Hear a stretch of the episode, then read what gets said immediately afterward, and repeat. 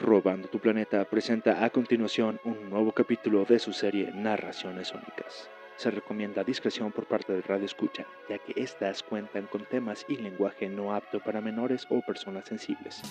En esta ocasión presentamos El fantasma que liberó a Will, basado en hechos reales. Y en este momento les presentamos la entrevista que la redacción de este programa pudo conseguir con uno de los testigos del acto ecoterrorista más grande que jamás vio este país. Un acto tan grande que fue capaz de llevar a la quiebra el parque de diversiones más grande de México y su atracción principal. Adelante.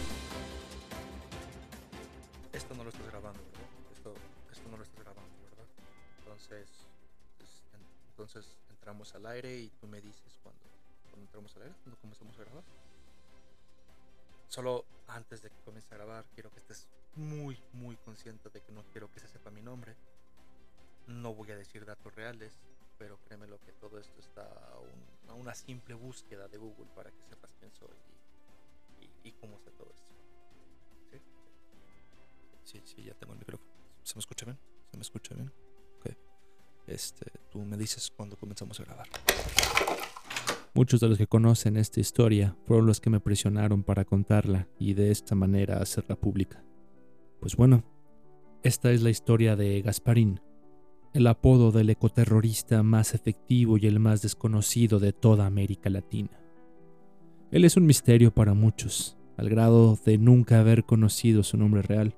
El nombre que usaba y con el que lo conocíamos no era más que un seudónimo. Bueno, él simplemente fue un jodido héroe. Muchos de los que mantuvimos contacto con él lo conocimos por ser uno de los líderes del ALF, o comúnmente conocido como el Frente de Liberación Animal, por sus siglas en inglés. Organización que es mundialmente conocida por cometer actos de sabotaje en laboratorios que hacen pruebas con animales. Secuestran a los dueños de las empresas y los bañan, por así decirlo, con excrementos de monos infectados previamente rescatados de sus laboratorios.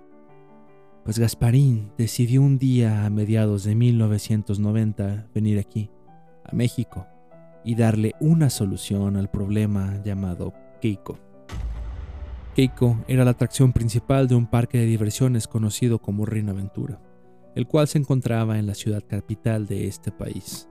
Todo el mundo sabía que Keiko había sido traído con dinero del narcotráfico. Incluso el día que ilegalmente llegó desde Ontario, tuvieron que pagar una ridícula suma de dinero a la policía fronteriza de Estados Unidos para que esta ballena pudiera cruzar la frontera.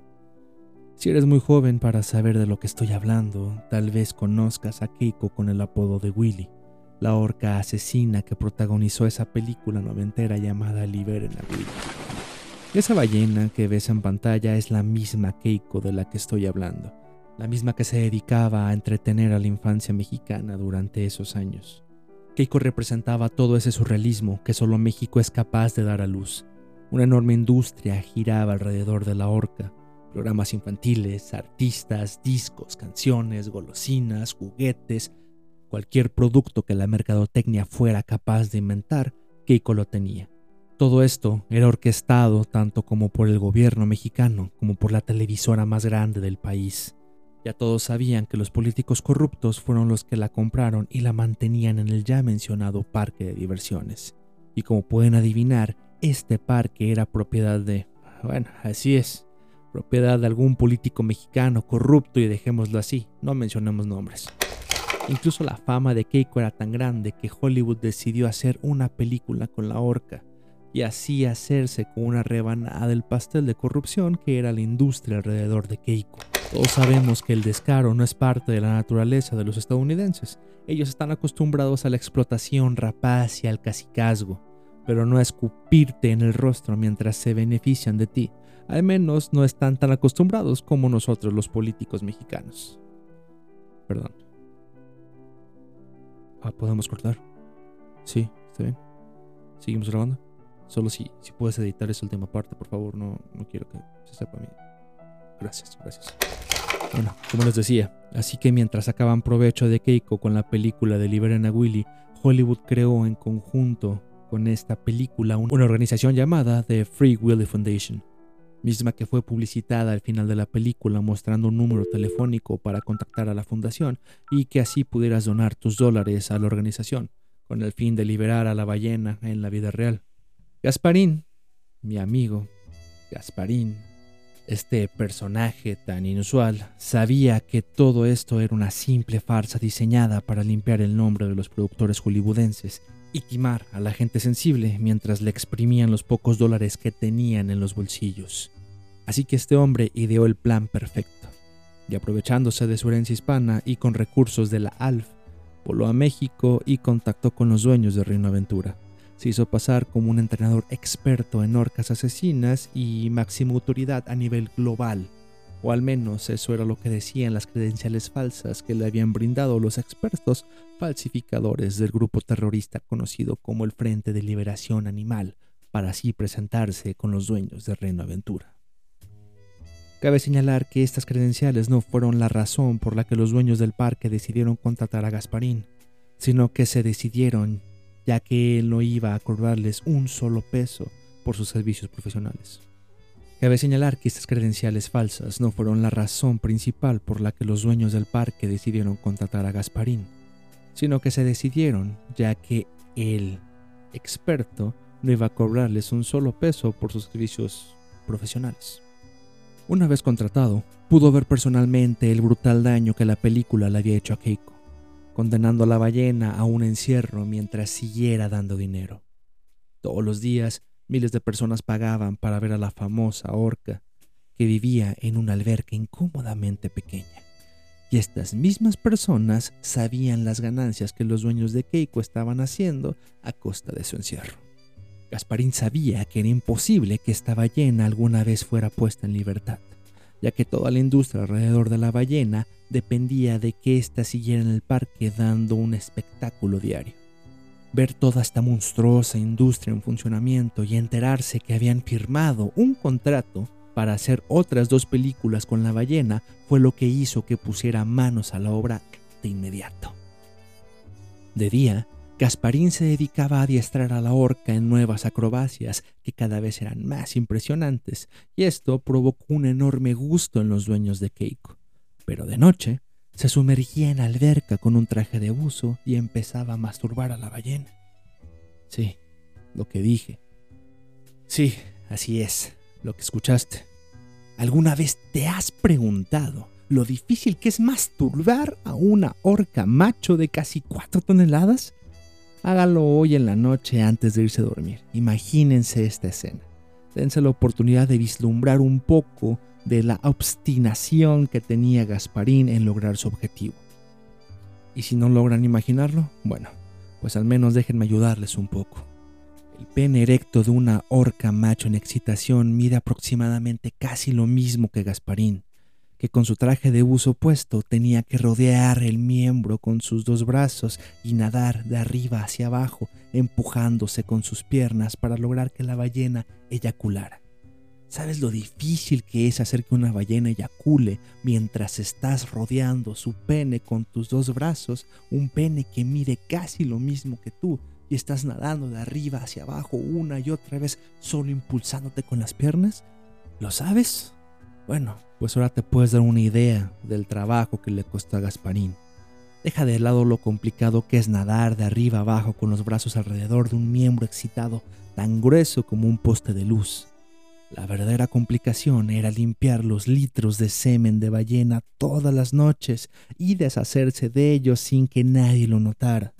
De hecho, Gasparín tuvo que idear cómo deshacerse de ellos sin tener que aventarlos por el desagüe ya que tal cantidad de semen de ballena hubiera provocado que las tuberías mismas y los sistemas de filtrado de todo Reino Aventura se vieran colapsados.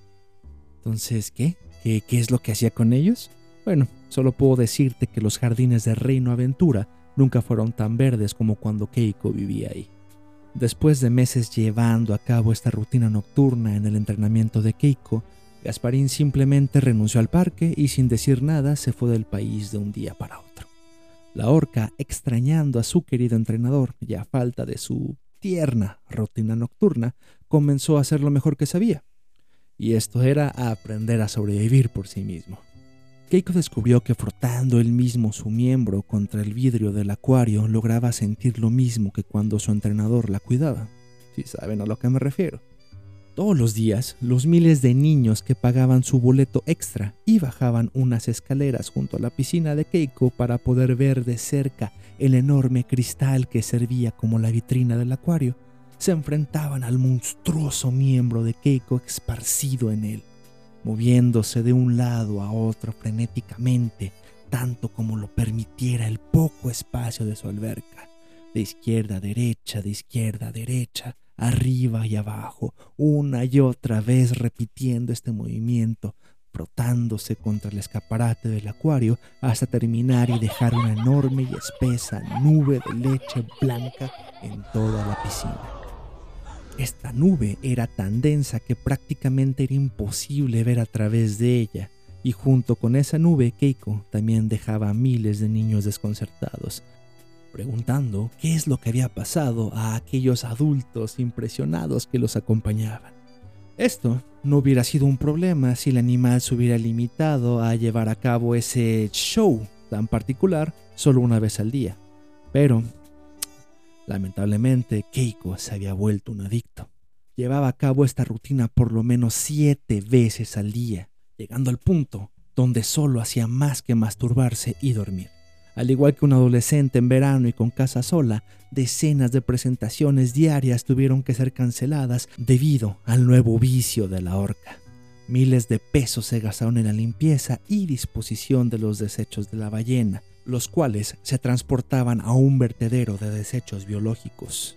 La gente ya no quería pagar por ver a una ballena adicta al sexo durmiendo todo el día. Después de meses, las pérdidas superaron lo poco que redituaba mantener a una orca ninfómana y adicta a la masturbación en un parque de diversiones.